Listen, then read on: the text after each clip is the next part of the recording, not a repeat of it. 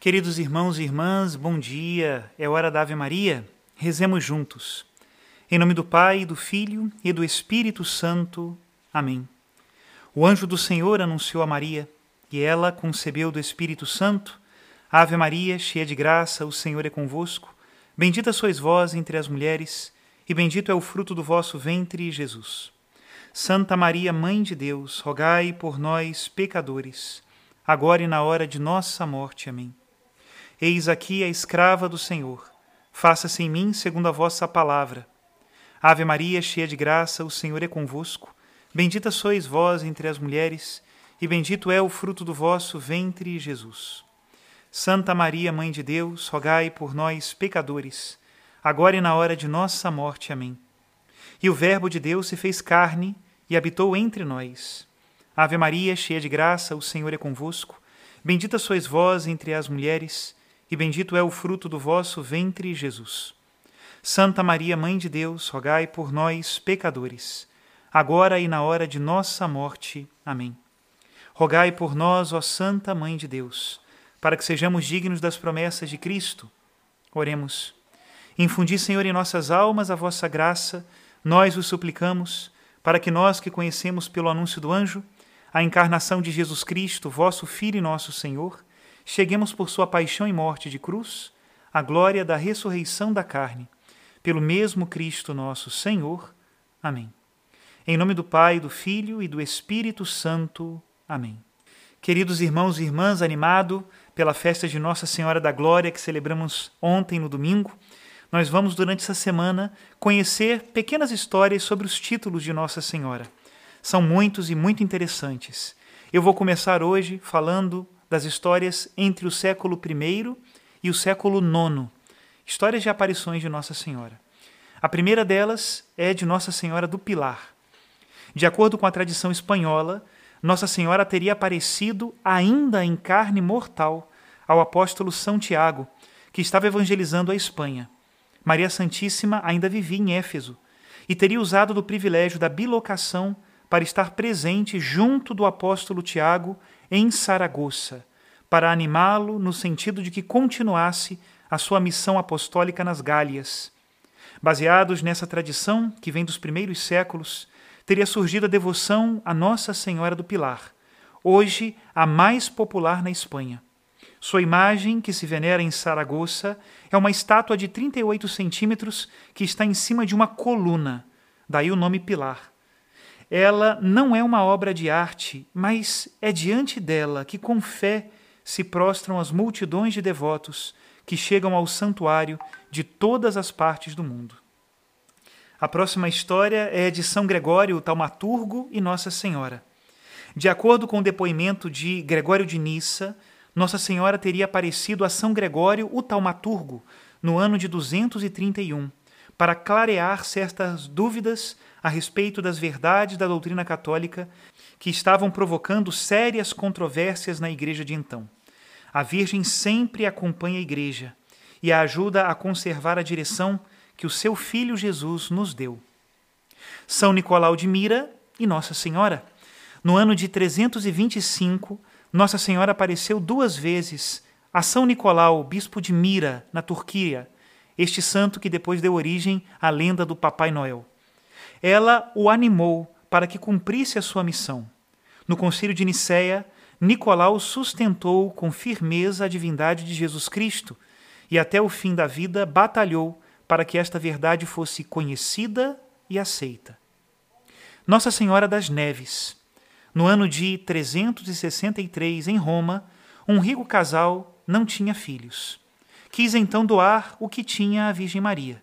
Na noite de 4 para 5 de agosto, Maria apareceu em sonho a este casal e também ao Papa Libério, expressando o desejo de que se construísse uma igreja no Esquilino, que é um dos montes de Roma. Seria no local onde de manhã encontrassem neve. Realmente, no dia 5 de agosto, de manhã, em pleno verão da Itália, a neve caiu sobre o terreno pré-indicado por Nossa Senhora. Nesse lugar se levantou uma igreja em honra da Virgem Maria, hoje chamada de Santa Maria Maior. Daqui surgiu a festa de Nossa Senhora das Neves, celebrada em 5 de agosto no calendário litúrgico.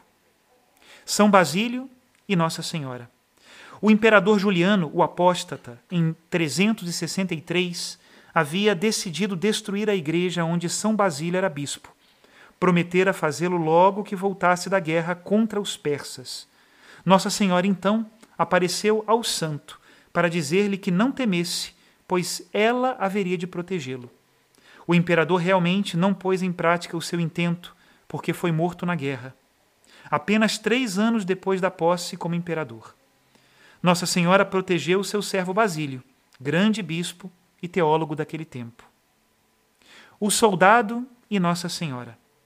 Em 455, em Constantinopla, hoje Turquia, um soldado, certo dia, conduzia um cego a passear fora da cidade. Enquanto andava, ouviu uma voz que vinha do alto. Olhou e viu a Virgem Maria. Ela lhe predisse que se tornaria imperador e que o cego recuperaria a visão. Nossa Senhora pediu-lhe também que construísse ali uma igreja em sua honra. Como foi predito, o soldado se tornou imperador com o nome de Leão I, e o cego recuperou a vista. O imperador Leão I, logo que se tornou imperador, mandou construir uma grande igreja no lugar da aparição. O menino judeu e Nossa Senhora. Em 552, em Constantinopla, Nossa Senhora apareceu a um menino judeu que sofria muitos maus tratos do pai. Ela o salvou da crueldade a que o submetia o pai. O menino e a mãe, agradecidos por esta graça, se converteram, sendo batizados na Igreja Católica. Para Nossa Senhora, todos são importantes, porque cada ser humano é seu filho. Por isso ela sabe consolar os injustiçados e os que sofrem. Nossa Senhora Auxiliadora. No ano de 626, no assédio de Constantinopla pelos persas, o patriarca Sérgio convocou todos os sitiados para pedir juntos ajuda à Virgem Maria. Aconteceu que, no décimo primeiro dia do assédio, foi vista uma bela senhora, acompanhada de duas aias, saindo de uma igreja para ir ao campo dos persas.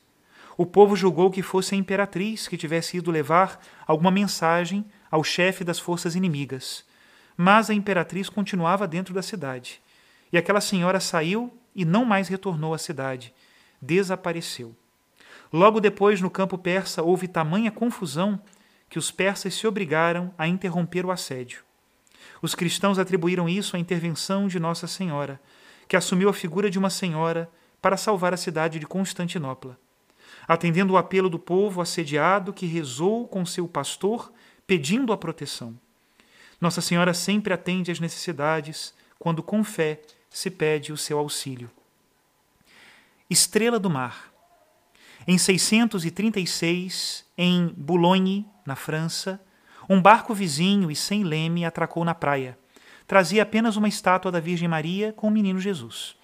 Um grupo de curiosos foi ver. Nesta ocasião, nossa Senhora apareceu a eles e lhes disse que tinha escolhido aquela cidade para dispensar suas graças. O povo construiu uma igreja e começaram as peregrinações. A estátua milagrosa foi destruída durante a Revolução Francesa. Somente uma mãozinha da estátua se salvou e ainda hoje é exposta à veneração dos fiéis. Em 1886 foi construída uma nova igreja, onde foi colocada uma cópia da antiga imagem e é venerada com o título de Estrela do Mar. E como acontece em todos os santuários marianos, em Boulogne também o povo acorre para rezar e se encontrar com Maria, e através dela com seu filho Jesus. A mãe de Santo Estevão e a Virgem Maria.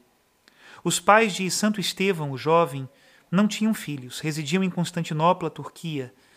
A futura mãe de Estevão desejava ter um filho, por isso recorreu com muita fé e confiança à Virgem Maria, suplicando que lhe desse um filho. Ia frequentemente à igreja e rezava diante de uma imagem da Virgem Maria. Um dia, no ano de 714, a Mãe de Deus lhe apareceu e disse: O teu sofrimento terminou, a tua oração será atendida. No mesmo ano teve um filho, a quem chamou de Estevão. Ela o consagrou a Deus. Estevão se tornou sacerdote e um grande defensor da fé católica. Ele sobressaiu na defesa das imagens contra o imperador Constantino V, o iconoclasta, e sofreu martírio em 764. Maria é a mãe, e não podia deixar de atender às preces angustiadas de uma mãe que pedia com tanta confiança e fé. Santo Anscário e Nossa Senhora. Em Corbe, na França, quando Santo Anscário era jovem, Nossa Senhora lhe apareceu e solicitou que usasse sua vida para o serviço de Deus. Era o ano de 815. O santo procurou fazer o que a Virgem pedia e se dedicou ao apostolado de corpo e alma, principalmente entre os povos escandinavos. Evangelizou a Suécia e a Dinamarca. Tornou-se conhecido como o Apóstolo do Norte. O Papa Gregório IV o nomeou seu legado para toda a Escandinávia. Era um homem que rezava muito. Sobressaiu na prática da caridade. Foi muito devoto da Virgem Maria, procurou ser fiel à sua exortação até o fim de sua vida e morreu já idoso, em 865. Nossa Senhora exorta cada cristão a dedicar a sua vida ao serviço de Deus. Imaculada Conceição. Em 836, em Tolosa, na França, Nossa Senhora apareceu várias vezes ao sacerdote Gondisalve. Numa das aparições, ela manifestou o desejo de que se tornasse conhecido o privilégio da Imaculada Conceição e que se instituísse uma festa para celebrá-lo.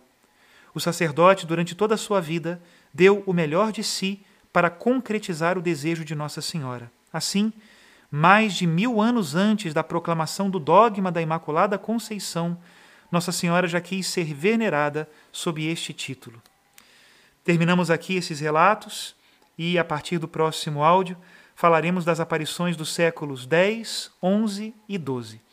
Que Deus abençoe a todos pela intercessão da bem-aventurada Virgem Maria. Quem pode negar os grandes privilégios que Deus concedeu a esta sua humilde serva? E como verdadeira serva de Deus, os seus privilégios são para o serviço dos seus filhos, da Igreja.